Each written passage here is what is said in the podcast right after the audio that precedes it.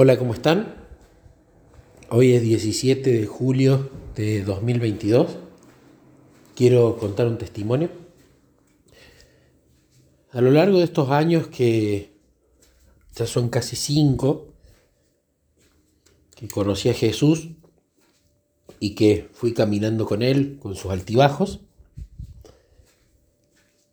una de las últimas actividades que él ya hace tiempo me ha llamado a hacer es a darle escuela sabática y es a predicar. Usualmente se presenta un patrón.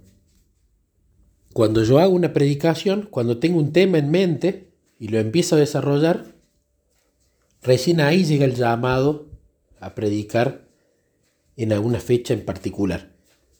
Cuando no lo hago, no llega antes, sino que llega cuando ya estoy desarrollando un tema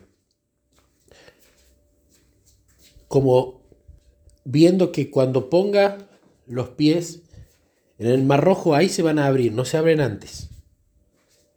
Entonces siempre trato de orar por temas de predicación para que Jesús a través de las múltiples maneras que tiene de comunicarse con nosotros, como dice el Camino a Cristo, página 92, naturaleza, revelación, providencia o influencia de su espíritu, me lo haga saber. Y a medida que he ido predicando, me he dado cuenta de un error que empecé a cometer y que Jesús empezó a corregir. A mí dar exposiciones en público siempre fue algo que me gustó, siempre fue algo para lo cual tuve facilidad y el hablar en público siempre me salió natural. Las primeras experiencias en hablar en público han sido, por supuesto, cuando he tenido que dar lecciones orales en la universidad, en el colegio secundario, charlas en el trabajo, cursos en el trabajo, etc. Pero ¿qué pasa? En esos lugares yo siempre tenía mi estructura mental, mi tema bien estudiado, cada cosa teórica hilvanada, conectada la anterior con la siguiente, y entonces la charla se tornaba en ir desarrollando las distintas cosas en esa línea de tiempo que ya estaba preconfigurada en mi mente por haberla estudiado y estudiado y estudiado. Pero claro,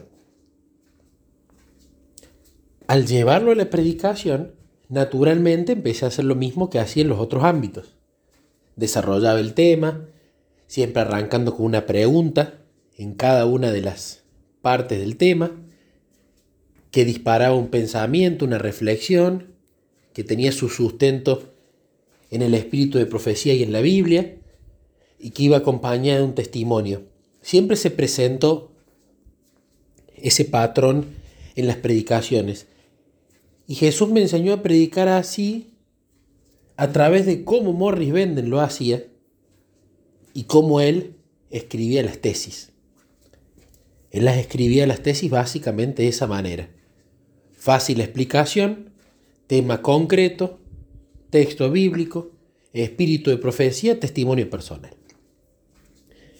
Entonces empecé a hacerlo así, e incluso cuando iba terminando las predicaciones, yo después se las daba a Jesús. Siempre mi primer oyente de todas las predicaciones era Jesús.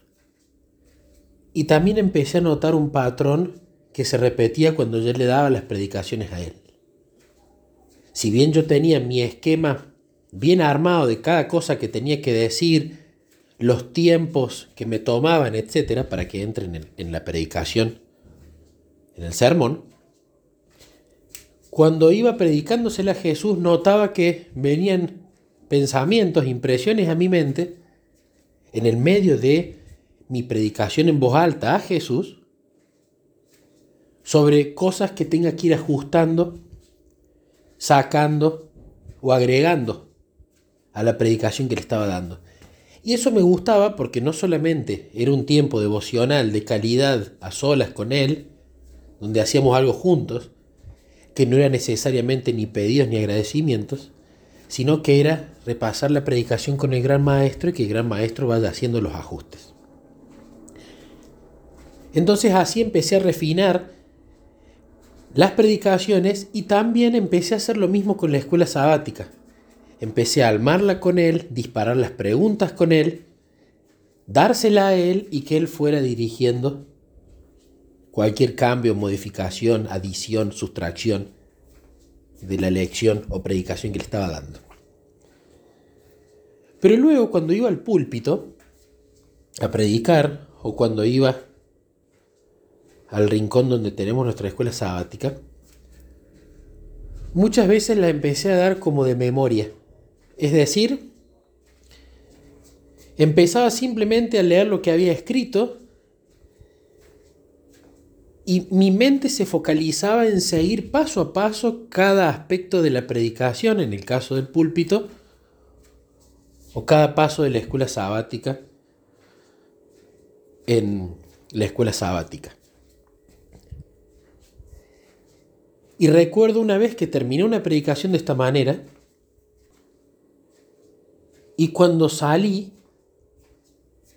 tenía la plena convicción de que ahí había hablado yo, de que no le había dado lugar al Espíritu Santo. Y si bien me gustó la predicación, Mucha gente me dijo que le había servido mucho, que iba a tomar los tips para ponerlos en práctica, que gracias porque eh, habían considerado ahora aspectos que no habían visto antes.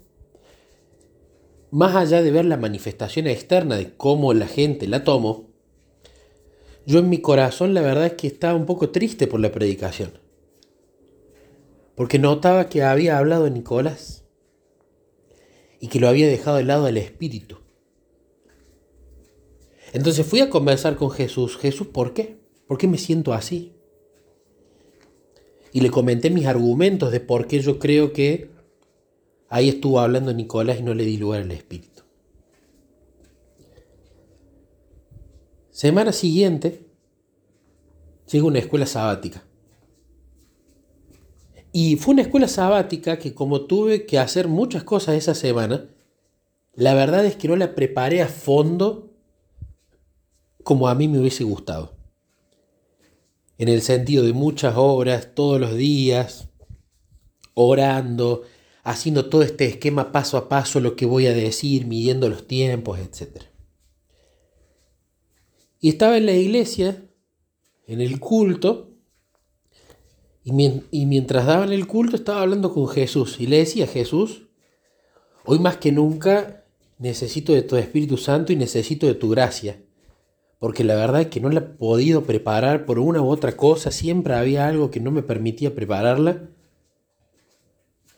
Y me sentía mal conmigo porque no me hice el tiempo correcto. Y si bien tenía un esqueleto de la lección, un bosquejo, porque la había leído completa, no la había preparado profunda paso a paso, palabra por palabra, renglón por renglón, como siempre lo había hecho. Y le decía a Jesús, hoy más que nunca necesito de tu gracia y tu dirección, porque no me siento seguro, no me siento capaz y no me gusta lo que está pasando. Terminó el culto, viene la escuela sabática, porque nuestra iglesia es al revés, y empiezo a dar la escuela sabática. Con este esqueleto muy simple como punto de referencia, ¿no? que tenía que ver con diferentes historias. Entonces comienzo a dar la escuela sabática y pasó algo maravilloso. Mientras yo la daba y escuchaba a los hermanos, yo iba orando. Le iba pidiendo dirección a Jesús. Y empezó a pasar algo maravilloso. Empezaron a venir a mi mente historias que ni siquiera había pensado en la semana, testimonios personales que ni siquiera había tenido en cuenta. Y empezó la escuela sabática sí a seguir ese esqueleto simple que yo había hecho, pero empezaba a mutar la conversación según los testimonios que entendía en mi mente que tenía que contar y las historias que Jesús ponía en mi mente de respuesta a la oración. No solamente fue una escuela sabática realmente maravillosa, que la disfruté, que no anduve preocupado por los tiempos, porque esto se dijo, no se dijo, sino que disfruté la escuela sabática como si fuese una persona que se tiraba un río y no andaba tratando de ver cuánta agua pasaba hasta esta distancia o este momento, cómo era el caudal, sino que simplemente fluía con el río. Y si aparecían troncos, aprovechaba los troncos. Y si aparecían piedras, aprovechaba las piedras, pero no andaba planificando qué es lo que iba a aparecer. Y cuando salí de la escuela sabática, me di cuenta y le dije, Jesús, acá está la respuesta. Acá sí habló el Espíritu. Acá sí se cayó la boca Nicolás. Acá sí hay algo que tengo que poner en práctica. Entonces empecé a ver que probablemente el error era diseñar la, la, predicación o la escuela sabática paso por paso, renglón por renglón. Y en su lugar, lo que tenía que hacer era generar un esqueleto con contenido profundo, meditado, dirigido y hecho con Jesús, pero que luego las ramitas y las hojas yo no las pongo. Permito que el Espíritu Santo sea el que ramifique la charla y simplemente oro para eso. Entonces decidí probar esto y me habían llamado a predicar. Entonces le dije a Jesús, ahora no voy a seguir el método viejo de predicación. Vamos a armarla juntos. Voy a orar. Quiero que aparezcan las preguntas, los textos del Espíritu de Profecía y de la Biblia. Pero voy a hacer el esqueleto. La voy a repasar con vos, pero solamente el esqueleto. Y voy a ir al púlpito pidiendo tu dirección para que vos seas quien cambie el cauce del río. Ahora vamos para acá, ahora vamos para allá. De acuerdo a la gente que esté y a lo que vos sabes que ellos tienen que escuchar o no escuchar. Fui a la predicación y en la predicación continué implementando esto que describí anteriormente, orando en los silencios, orando en las pausas, orando mientras predicaba y nuevamente empezó a pasar esto maravilloso. Se venían testimonios a la mente que contar en un momento específico para contarlos, historias paralelas que nunca habían estado planificadas en la predicación original, y distintos textos de Elena, de la Biblia, experiencias, etc. Y empecé a dar la predicación. Cuando terminé la predicación terminé feliz. ¿Pero por qué terminé feliz?